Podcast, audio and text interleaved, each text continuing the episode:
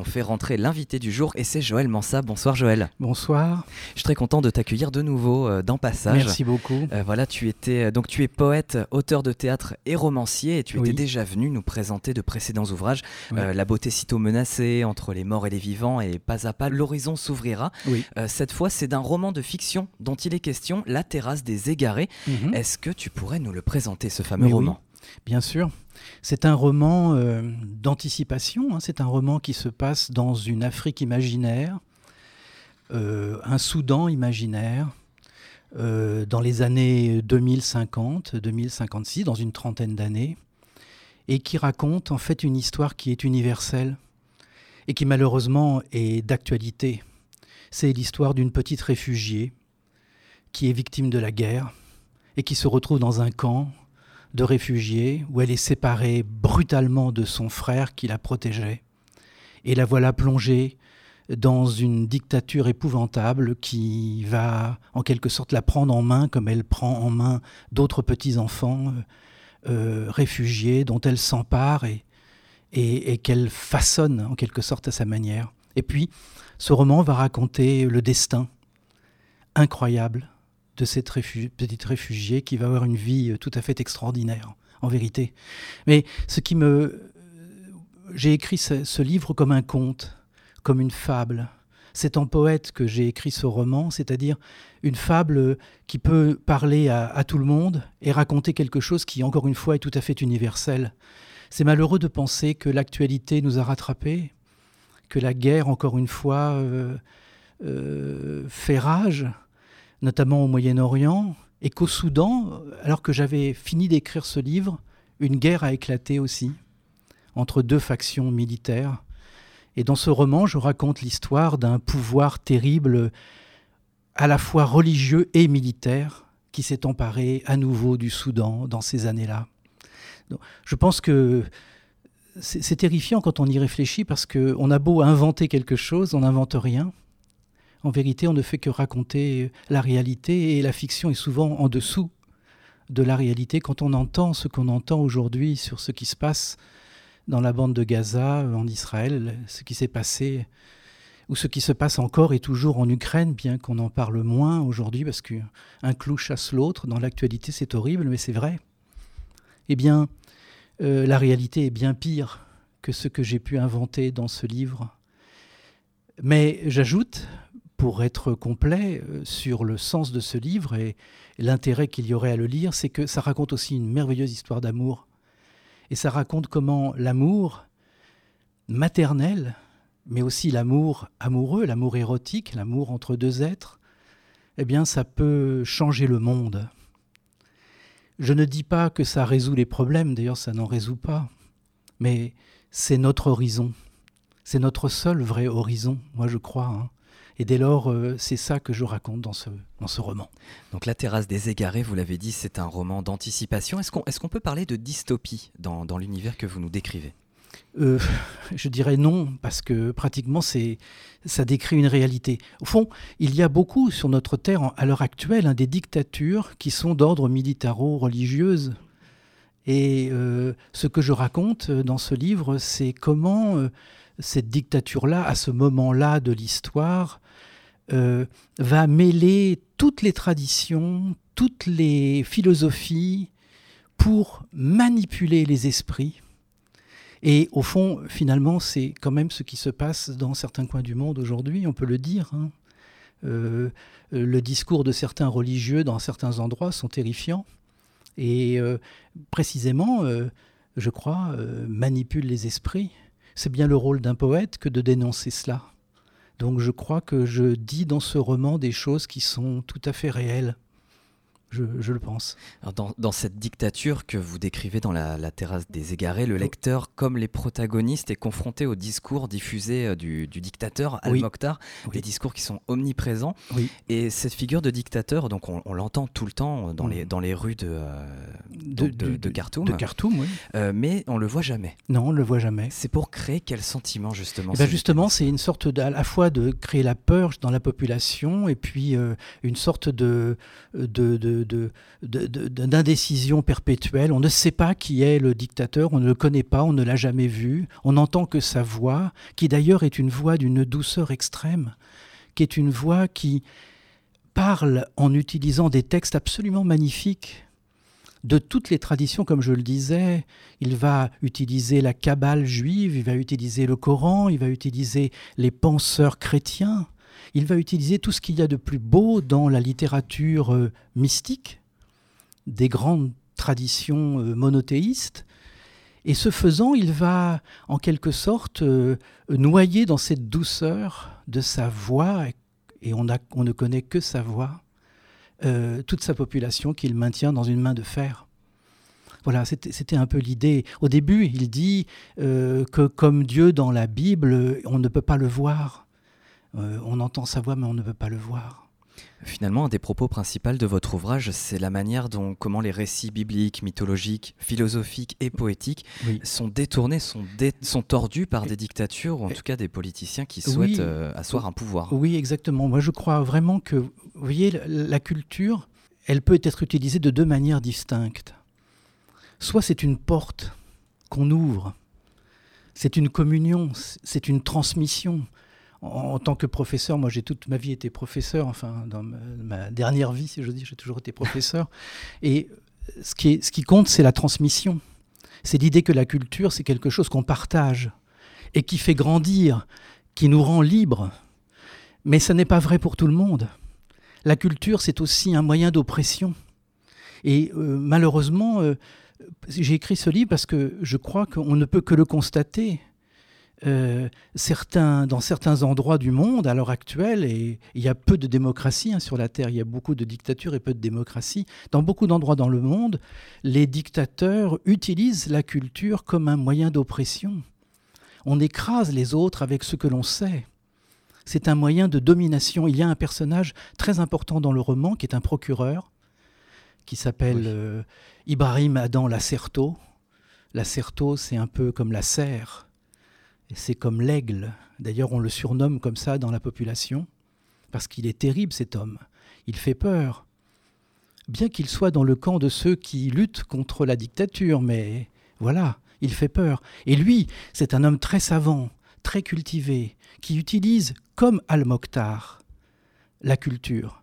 Mais on sent que chez lui, la culture, c'est une arme. D'ailleurs, il le dit à un moment donné au personnage principal du roman, qui est une femme, Israëla, cette petite réfugiée, il dit pour que, lui, que pour lui, la culture, c'est une arme.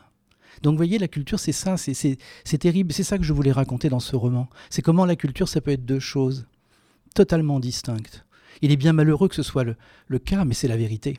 Bah, c'est ça qui est intéressant euh, au, fil du roman. En fait, c'est la question qui est tout le temps posée de ce qui définit le pouvoir de la culture et du savoir mm. et de ce qu'en font en fait ceux qui, euh, ceux qui le manipulent. Euh, on a d'un côté l'héroïne du, du, roman, donc Israëla, qui elle a, la fibre poétique, qui s'intéresse, qui est très curieuse, qui, qui s'intéresse à tout ce qui est récit mythologique que, que ses proches lui ont enseigné. Et d'un côté, on a les autres figure du pouvoir, on a ce procureur mm. qui lui s'en sert pour, euh, bah, pour faire des plaidoyers absolument euh, terrifiants. Ah oui. Euh, on a Everett Even, qui est un peu le chef de la propagande de cette, de cette dictature. Tout à fait. Et on, on a toute cette analyse de discours donc du, dictateur qu'on ne voit pas mais qu'on entend, et ce sont toujours des discours bah, de récits bibliques. Euh, il y, y, a des figures qui reviennent. Il y a, y a Thésée, il y a Moïse, beaucoup. Il y a pas mal de, de, figures bibliques comme ça qui sont détournées bien sûr. pour amener une vérité qui, euh, qui, arrange le pouvoir en place, mais sans réflexion derrière et sans la beauté qu'Israëla en fait, par exemple, ou tous ses proches. Absolument. Euh, Israëla, euh, dans cette histoire, elle est adoptée. Bon, comme elle est petite, elle arrive dans ce camp de réfugiés. On la sépare. On la sépare de son frère, qui est considéré comme dangereux et on le fait disparaître. Il y a beaucoup de dictatures qui faisaient disparaître les gens. Hein. En Argentine, par exemple, vous savez, on a ce souvenir. Évidemment, euh, mon livre, il est nourri de tout ça. Et on fait donc disparaître son frère. Everett Evan, qui est l'âme damnée euh, de, cette, euh, de cette dictature, prend sous son aile cette petite fille et finalement veut la façonner à sa manière. Mais elle, avec son intelligence, effectivement, elle va essayer de comprendre, elle va essayer de comprendre ce qu'elle fait là et pourquoi elle est là et ce qu'elle pourrait bien faire pour que les choses changent. Et elle va tout faire pour ça. C'est ça qui est intéressant, dans, je crois, dans, son histoire à elle. Israëla. Elle s'appelle Israëla d'ailleurs parce que Israël, ou Azraël, ça dépend des traditions, c'est l'ange de la mort. Et c'est comme ça que euh, a décidé Everett Evan de l'appeler, en lui donnant ce prénom, comme si elle était porteuse elle-même d'un message terrible. Et euh, elle, le roman est écrit à la première personne, c'est elle qui raconte son histoire, et elle dit que ce nom euh, l'obsède, que ce nom qu'on lui a donné euh, la culpabilise, fait qu'elle se demande toujours si ce n'est pas elle qui a provoqué la mort de son frère, la disparition de son frère. Pourquoi a-t-il disparu? Pourquoi s'est-elle abandonnée aux bras euh, d'Everett Evan? Alors on l'a pas dit, mais la narration se fait sur plusieurs temporalités en fait. Oui. Il y a d'abord ce qui se passe au présent, c'est le, procès d'Everett Evan, donc le, porte-parole de la, de la propagande. Oui, oui. Et puis de temps en temps, on va être catapulté dans le passé d'Israël et on va rencontrer ses proches, euh, ses parents adoptifs, etc. Et comment elle s'est développée dans, cette, euh, bah, dans cet enfer. Exactement. Le, le, le, livre commence parce que le, le, troisième jour du procès d'Everett Event, on est à la fin de cette dictature, on fait le procès de celui qui en était le maître apparent, puisqu'on ne sait pas qui est Al-Mokhtar, l'élu, on ne l'a jamais vu, on ne le saisira jamais, mais euh, on a Everett Evans, c'est son procès, et au troisième jour de son procès, précisément, le procureur Lacerto fait lire certains discours d'Al-Mokhtar pour montrer la manipulation extraordinaire du régime qui euh, sévissait à Khartoum dans ces années-là. Et le discours qu'il choisit est le discours qu'elle a entendu petite euh, quand elle est arrivée dans le camp de réfugiés où des haut-parleurs diffusaient en continu les discours du tyran. Et c'était ce discours-là. Cela a provoqué chez elle le besoin de revenir sur son passé et d'essayer de comprendre ce qui lui est arrivé. Voilà, c'est toute l'histoire, c'est comme ça que j'ai conçu le début de ce roman. Voilà. Ce qui surprend avec, avec ton roman, euh, Joël, c'est justement la narration. En fait, dans, les romans d'anticipation, souvent, mmh. euh, l'accent est mis justement sur l'action, sur les péripéties, comment une révolution va naître et va affronter le, pouvoir euh, tyrannique en place. Oui. C'est pas le cas dans la terrasse des égarés. Là, on, vit cette dictature et, ce soulèvement en fait à travers des tranches de vie de temps en temps qui entrecoupent ce procès et euh, à travers les relations d'Israël avec ses proches et leurs ressentis parce que euh, la poésie a une grande, grande place dans tes écrits. Mais oui, bien sûr. Et donc, ce que je voulais faire, c'était traduire le ressenti de, cette, euh, de, ce personnage, de cette Israëla qui est euh, si intelligente, si sensible, et qui essaie de comprendre quel a été son destin. Au fond, c'est une, elle écrit pour tenter de comprendre sa propre vie, ce qui lui est arrivé. Dans le roman, je parle par exemple d'un peintre, Edvard Munch, qui inspire un peintre qui va peindre un, très beau portrait du grand amour d'Israël.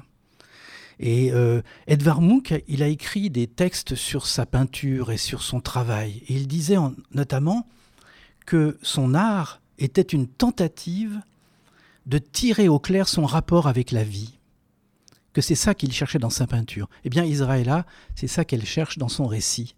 C'est à tirer au clair son rapport avec la vie et avec la mort, car elle est entourée à cause de cette dictature de mort. Ce qui m'intéressait, c'était de creuser. Bien sûr, tu as raison, c'est en poète que j'ai écrit ce roman, c'est-à-dire en essayant de, creuser la sensibilité de mon personnage principal et de sa maman, qui se trouve être, sa maman adoptive, la poétesse du Soudan du moment, la grande poétesse du Soudan, qui écrit de merveilleux poèmes qui ont nourri en quelque sorte cette petite fille.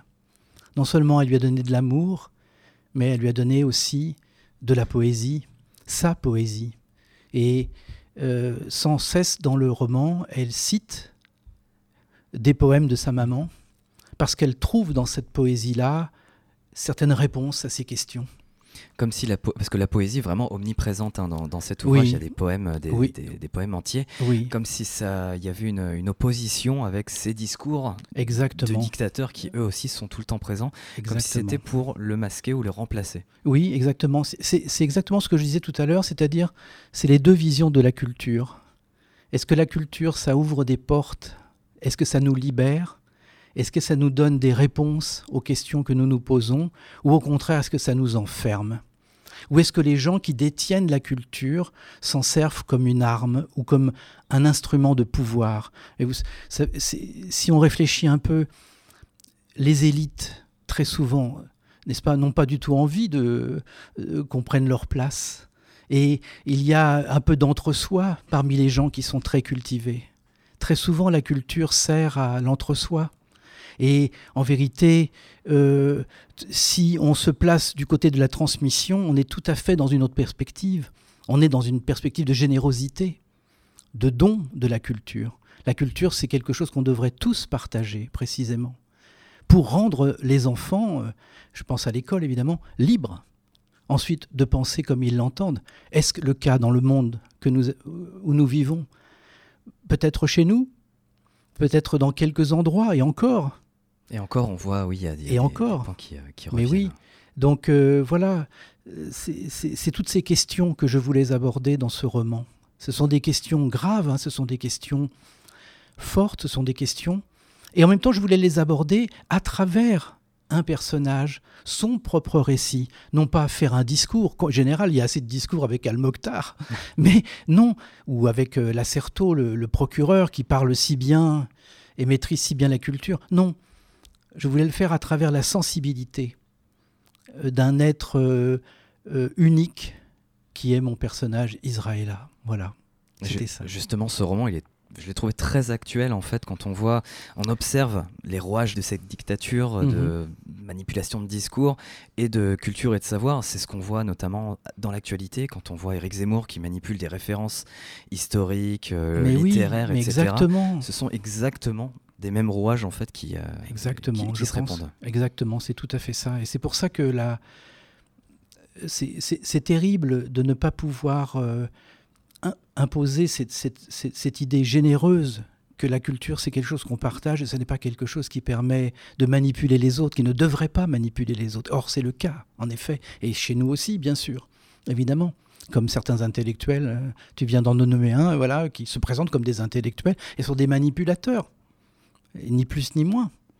Mais voilà, si on fait de l'intelligence et du savoir ça, ça nous conduit au pire, comme en Iran, comme ailleurs ça nous conduit au pire. Si au contraire on fait de la culture euh, quelque chose, comme je disais tout à l'heure, de purement généreux, alors on a un espoir. Au fond, moi je crois que c'est le rôle des poètes. Vous savez, pour moi les poètes, c'est des témoins. Mon travail à moi, c'est d'être un témoin. Alors je peux témoigner en écrivant moi-même de la poésie. Quand j'ai écrit La beauté sitôt menacée, je voulais parler de la guerre en Ukraine. Je voulais parler de la beauté qui est toujours menacée par la folie des hommes. Et puis, quand j'écris ce roman, eh bien, je parle de la culture quand elle est aux mains de gens mal intentionnés, comme c'est le cas évidemment euh, la plupart du temps. C'est terrible, quoi. Mais c'est vrai. Alors, en même temps, je le redis parce que c'est important pour moi, ce n'est pas un roman sans espoir c'est un roman où l'amour, euh, justement, est, quelque chose d'essentiel. Et peut-être c'est notre seul horizon, comme je le dis. C'est vrai. Est-ce qu'on pourrait avoir euh, un petit aperçu de ce qui nous attend dans la terrasse des égarés? Je crois que tu avais euh, prévu quelques lectures, Joël. Je vais vous lire, si vous voulez bien, je vais vous lire. mon éditeur fait ceci, il met en ligne gratuitement le début des textes qu'il publie sur le site qui s'appelle Calameo eh bien, on peut trouver tout le début de mon roman en lecture libre euh, euh, sur, le, sur, euh, sur le net. Mais je vais vous lire le prologue et je vais vous lire le, chapitre, le début du chapitre 1. Comme ça, vous aurez une petite idée de ce que ça raconte et comment c'est raconté. On écoute. Voilà. Je m'appelle Israela del Campo et je me récite souvent ce passage du chapitre 2 du livre de la sagesse que je connais par cœur.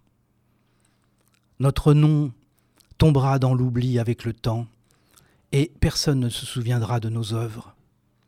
Notre vie passera comme une trace de nuée, elle se dissipera comme un brouillard que chassent les rayons du soleil et que la chaleur condense en pluie. Notre vie est le passage d'une ombre, sa fin est son retour.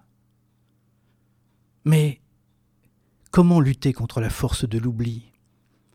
Notre vie n'est-elle vraiment qu'une trace de nuée dans le désert, bien vite évaporée? Quel est le prix à payer pour que demeure encore le souvenir de ceux que nous avons aimés, le souvenir de ceux que nous aimons toujours? Raconter son histoire, est-ce un espoir vain de garder la mémoire des événements et des êtres? Est-ce une illusion que de vouloir comprendre un peu de soi et des autres, juste un peu? Je ne le sais pas. Tout ça n'est presque rien. J'écris comme me viennent les choses, parfois bien confusément. Il m'arrive de penser soudain à quelqu'un quand je parle d'un autre, de voir surgir un épisode du passé quand je rapporte des événements présents. Cela rend peut-être mon récit parfois difficile à comprendre si jamais quelqu'un le lit mais je ne cherche qu'à témoigner. Et celles et ceux qui pourraient le lire comprendront que je ne l'ai écrit que pour témoigner. C'est juste un pas de côté pour mieux regarder les jours écoulés, pour lutter contre l'oubli, pour vivre encore. Longtemps, j'ai affirmé que je n'avais aucun souvenir de mon arrivée au camp nord. Ce n'était pas vrai. Dire la vérité, cela m'était impossible, tout simplement impossible. Je m'étais résolu à rester amnésique, aveugle aussi. Je ne voulais ni me souvenir, ni voir en moi ce qui était vrai. C'était mieux pour moi et pour les autres. Pour ne pas avoir à parler de tout ça, c'était trop douloureux et inutile. Aujourd'hui, après tant d'années, au point où nous en sommes arrivés, j'éprouve le besoin d'écrire notre histoire. Du moins, Ai-je la volonté de noircir quelques feuilles Même si cela est difficile, quelques feuilles qui seront comme des petits morceaux de ma vie Pour comprendre Pour rassembler des fragments de lambeaux du passé Il n'y a jamais que des lambeaux aux choses du passé. Des lambeaux que l'on s'efforce de tisser, qu'il faut essayer de tisser les uns avec les autres, encore et encore. C'est peut-être sans espoir. Peut-être n'irai-je même pas jusqu'au bout de mon projet. Peut-être n'en aurais-je tout simplement pas la force. Cela ne servira certainement à rien ni à personne. Ce carnet tombera dans l'oubli et personne ne s'en souviendra, personne ne le lira. Ce sera comme dans le livre de la sagesse. Il disparaîtra avec moi, il sera brûlé, déchiré ou enfoui dans le sable du désert. Mais je me dis que je dois écrire. Je le dois je n'ai pas le courage de celle que j'appelle ma mère, ma douce maman. Je n'ai ni son courage ni son talent, qui en elle ne font qu'un. Mais je dois essayer d'écrire notre histoire. Ma chère maman a écrit dans l'un de ses plus beaux poèmes. Écrire, c'est dessiner les contours du chagrin et de la joie. Écrire, c'est dessiner les formes du bonheur, et les gouffres affreux du malheur. Écrire, c'est vivre encore, c'est vivre toujours. Moi aussi, je dois essayer de dessiner les contours de mon chagrin et de mes joies, les formes du bonheur quand j'ai été heureuse et les gouffres du malheur où je me vois plonger. Je le dois à ceux que j'aime, à eux seuls et à moi-même. Merci beaucoup Joël Mansa pour euh, cette lecture donc du début de La terrasse des égarés, euh, ton nouveau roman d'anticipation. Oui. Petit rappel pour les auditeurs qui, euh, qui nous rejoignent. Alors on l'a pas dit, mais c'est paru en juillet aux éditions Execo. Oui, c'est paru aux éditions Execo en juillet, La terrasse des égarés.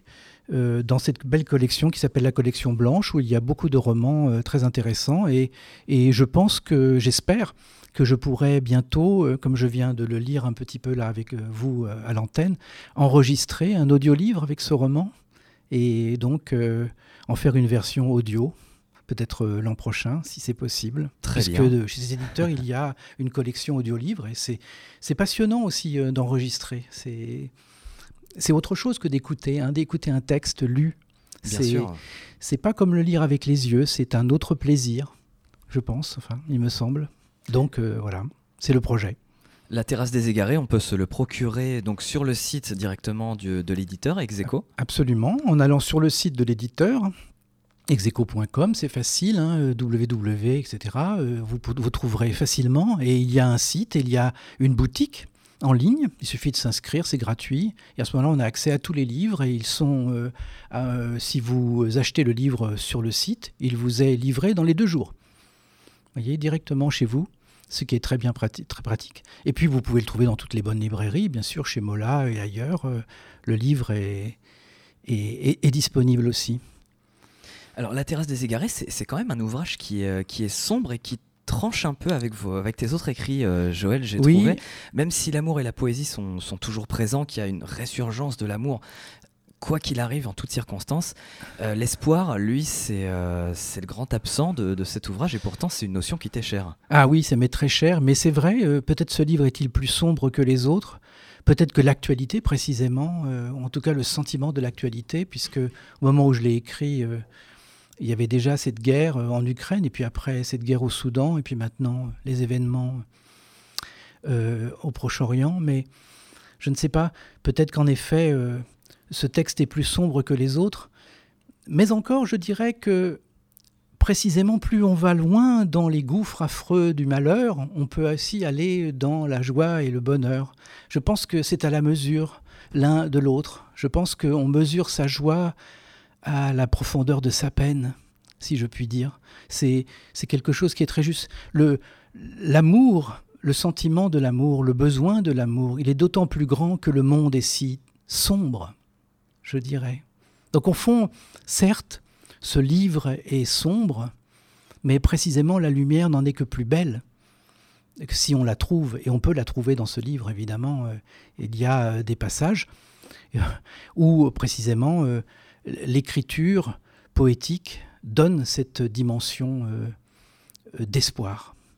Je vais vous lire par exemple, si vous voulez bien, juste un des poèmes de la maman euh, qui s'appelle Yasmina dans le roman, et qui est donc euh, la grande poétesse du Soudan de ce moment-là, et qui écrit euh, des choses magnifiques sur, sur euh, la vie et, sa vie sur la terrasse des égarés. La terrasse des égarés, je n'ai pas expliqué, mais je vais le faire maintenant si vous voulez bien.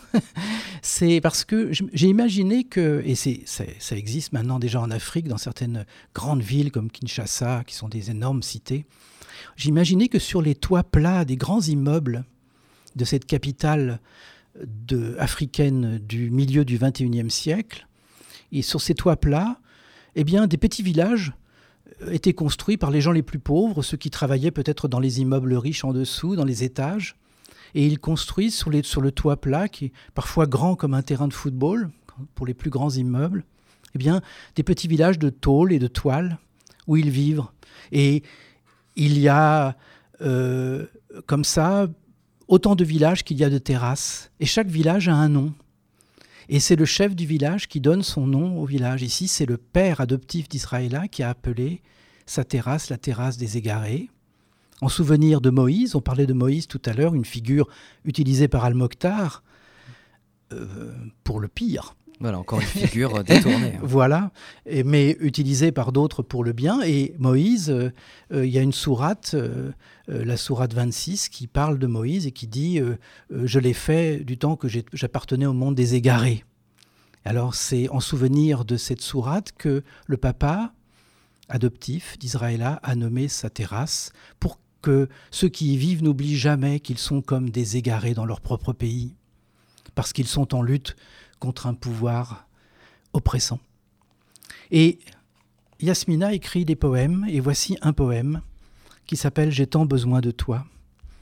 J'ai besoin de tes yeux pour embrasser le monde et enfermer la ronde où tournent mes chagrins. J'ai tant besoin de toi pour enchanter les jours qui couvrent notre amour des cris de ceux qui meurent.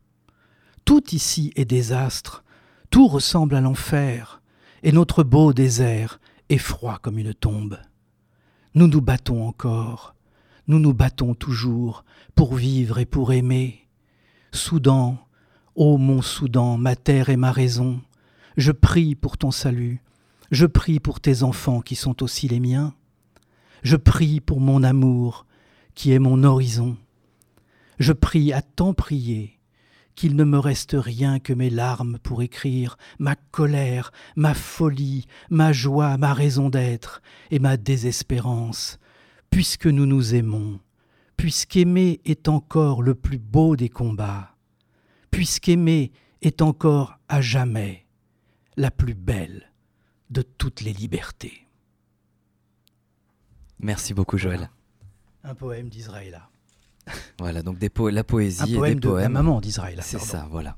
Donc des poèmes qui sont, euh, bah, ils sont nombreux dans le, dans le Oui, ils sont nombreux. Ils, euh, ils, construisent en quelque sorte le roman euh, et ce sont, comme je le disais tout à l'heure, des, des moments où Israël, dans sa réflexion, dans le carnet qu'elle écrit et qu'elle va laisser après ce procès d'Everett Even, eh bien, ce carnet qu'elle tient au jour le jour, c'est en quelque sorte une analyse hein, de sa propre existence et c'est en partie à travers les poèmes de sa maman qu'elle euh, cherche à comprendre son propre destin. Mais vous savez, euh, c'est valable pour tous les gens qui, lisent ou qui aiment l'art, quel que soit l'art, dans une chanson euh, ou, dans un tableau quand on aime la peinture, ou dans un spectacle de danse quand on aime la danse. Ce qu'on cherche, quand on les regarde ou quand on les analyse, c'est à se comprendre soi-même, à trouver quelque chose en soi qui réponde à ça, qui trouve dans cette musique, dans cet art que l'on aime, une réponse aux questions que l'on se pose. C'est ça l'art en vérité. Il y avait le grand poète Fernando Pessoa qui disait Je porte en moi. Fernando Pessoa, c'est un merveilleux poète de la modernité portugais. Il disait Je porte en moi tous les rêves du monde. Bah, c'est ça le rôle des artistes. C'est de porter en eux tous les rêves du monde et de donner à ceux qui les écoutent, à ceux qui les lisent, à ceux qui les regardent quand ce sont des artistes sur scène, eh bien le moyen euh, de formuler ce qu'ils ressentent eux-mêmes, de trouver des réponses à leurs propres questions. C'est ça l'art. En tout cas, c'est comme ça que moi je le conçois et c'est la seule réponse que nous ayons contre une culture euh, phagocytée par des gens mal intentionnés. Ça, c'est la vraie culture pour moi. Et au fond, c'est le rôle d'un poète que d'en parler. C'est pour ça que j'ai écrit ce livre. Bien sûr. C'est précisément pour ça que j'ai écrit ce livre. On a abordé les thématiques de la terrasse des égarés, toutes les questions qui sont posées vis-à-vis de la culture, du savoir, etc. Mhm. Les personnages, l'histoire, on a dit beaucoup de choses déjà depuis ce début d'interview. Et puis ça reste un roman, donc avec son lot de rebondissements, oui. Euh, ah ces personnages qui se développent. Euh, voilà, on est happé vraiment dans la lecture. Finalement, pourquoi est-ce que tu conseillerais la lecture de la terrasse des égarés à nos euh, auditeurs, Joël? Bien parce que elle, d'abord, il y a des rebondissements. je n'ai rien dit de tout cela. Bien sûr, il ne faut pas divulgacher, comme on dit aujourd'hui. Oh là là, pas du tout. Surtout pas. Sûrement pas. Donc je n'ai parlé que du début. Hein. Je n'ai parler que des éléments euh, qui portent un peu cette histoire, mais il y a énormément de rebondissements dans l'affaire, et c'est ça qui est passionnant dans le roman. Moi j'aime le roman euh, euh, parce qu'il est une source de d'aventure, quand il est capable de nous emmener où on ne savait pas qu'on allait aller précisément. c'est ça le, le roman. C'est son grand intérêt. Mon premier roman qui s'appelait Entre les morts et les vivants, qui était aussi écrit à la première personne et qui avait, il faut le dire, une grande dimension autobiographique, ce qui n'est pas du tout le cas ici, bien sûr, eh bien, pour autant, il était quand même aussi construit comme une série d'aventures que vivait le héros, qui nous emmenait loin, aussi bien d'un point de vue géographique euh, que à l'intérieur de sa propre pensée. Et bien là, c'est la même chose. Il s'agit d'aventures, il y a des rebondissements. Le lecteur ne verra de chapitre en chapitre jusqu'où Israël va aller avec sa propre histoire. Et euh, ça permet comme ça de creuser, creuser, creuser, creuser les sentiments, les émotions de chacun, de chacun des personnages qui sont présents dans ce roman. Il y en a beaucoup. C'est foisonnant. Donc c'est un roman d'aventure. C'est pour ça qu'il faut lire ça comme une aventure. Une aventure, et comme, comme je disais au départ, comme un conte qui nous raconterait quelque chose dont la moralité, bah, c'est le lecteur qui va se la construire lui-même. Dans une fable de La Fontaine, La Fontaine dit que le lecteur en tire la moralité lui-même. Il y a des fables de La Fontaine où il donne la morale, puis il y en a où il la donne pas. C'est ça. Celle à laquelle je pense, c'est une où il la donne pas, et il dit que le lecteur en tire lui-même la moralité. Bah, c'est exactement ça, euh, La terrasse des égarés. C'est un roman où l'aventure des personnages va vous entraîner très loin, dans un futur proche, dans quelque chose qui ressemble à notre monde, avec euh, beaucoup d'éléments de réflexion sur notre culture et la culture orientale aussi, parce que je mêle la culture occidentale et orientale. C'est passionnant de les confronter. Et euh, ainsi, euh, on va le plus loin possible dans l'histoire des personnages et dans leur destin. On va bientôt se quitter, Joël. Malheureusement, le temps, le temps passe très très vite. Alors, je ne sais pas si tu avais encore un, extrait à lire de, La terrasse des égarés ou sinon, moi j'avais une question à te poser. Est-ce que tu as d'autres projets en cours, justement, et à venir? Oui, oui. Eh bien, pour terminer, si vous voulez, j'ai un autre projet, bien sûr. Je, vais publier, euh, je pense, au mois d'avril prochain, un nouveau recueil de poèmes qui s'appellera Murmure. C'est un recueil que j'ai consacré à, à, un seul mot, ce mot murmure. Dans la langue française, il y a des mots extraordinaires, qui ont une polysémie extraordinaire, et Murmure en fait partie. Euh, si vous ouvrez un dictionnaire, vous verrez que le dictionnaire va vous proposer 14 entrées possibles, différents sens de ce mot murmure. Alors j'ai écrit un livre où je me suis laissé inspirer par les 14 entrées possibles dans ce mot, en écrivant plusieurs poèmes à chaque fois, et j'ai même proposé à la fin du livre deux nouvelles acceptions du mot murmure, comme si je me mettais moi-même à créer des sens nouveaux d'un mot dans le dictionnaire. C'est amusant à faire. Et puis, ça peut, ça peut avoir du sens. Et là, je vais vous lire un poème qui est lié d'ailleurs à la terrasse des égarés parce qu'il m'a été inspiré par mon propre roman. Souvent, je travaille comme ça. Un livre en entraîne un autre. Et là, c'est un poème de ce futur recueil Murmure. Et on va terminer avec ce poème. On, va, on va terminer là-dessus. Alors j'en profite désormais pour te remercier encore beaucoup, Joël, moi. Euh, de nous avoir euh, tout, de nous avoir plongé vraiment dans, dans la terrasse des égarés. À bientôt et on écoute. Voilà. Ça s'appelle euh, un bruit de voix sourd et prolongé. L'un des sens du mot murmure, c'est un bruit de voix sourd et prolongé. À la fin, que restera-t-il de nous? Un bruit de voix qui se prolonge dans quelques mémoires, une silhouette au loin, des impressions assourdies par le temps qui œuvrent patiemment pour faire de nos vies un petit tas de sable Il faut aimer la vie plus que tout, prendre à rebours les inquiétudes et les déceptions de l'âge, et être résolument un enfant qui rit et qui s'étonne. Je veux tracer encore des chemins dans les ténèbres de ce monde où tout brûle et tout disparaît comme les nuées dans le désert. Il faut tant de courage, même découragé, tant de force pour aimer. C'est au-delà de toutes les douleurs. Le monde n'est pas fait pour les poétesses et les poètes. Il leur faut la patience qui fait naître la beauté, prendre tout à revers, opposer leur effroi, leur colère, leurs larmes, leur espoir aux gens qui mènent à sa ruine toute vie. Il faut vivre dans la joie pour ne pas perdurer comme des bêtes traquées. Il n'y a pas d'issue au jour qui nous fuit. Notre vie est comme le passage d'une ombre, dit le livre de la sagesse. La poésie en est le signe et le mouvement le bruit des voix qui se prolongent et s'assourdit avant de disparaître. Sa peine est sa raison, sa détresse est une promesse. Elle n'a jamais de place, la poésie, mais occupe tout l'espace, et elle nous embrasse, tous, les morts et les vivants.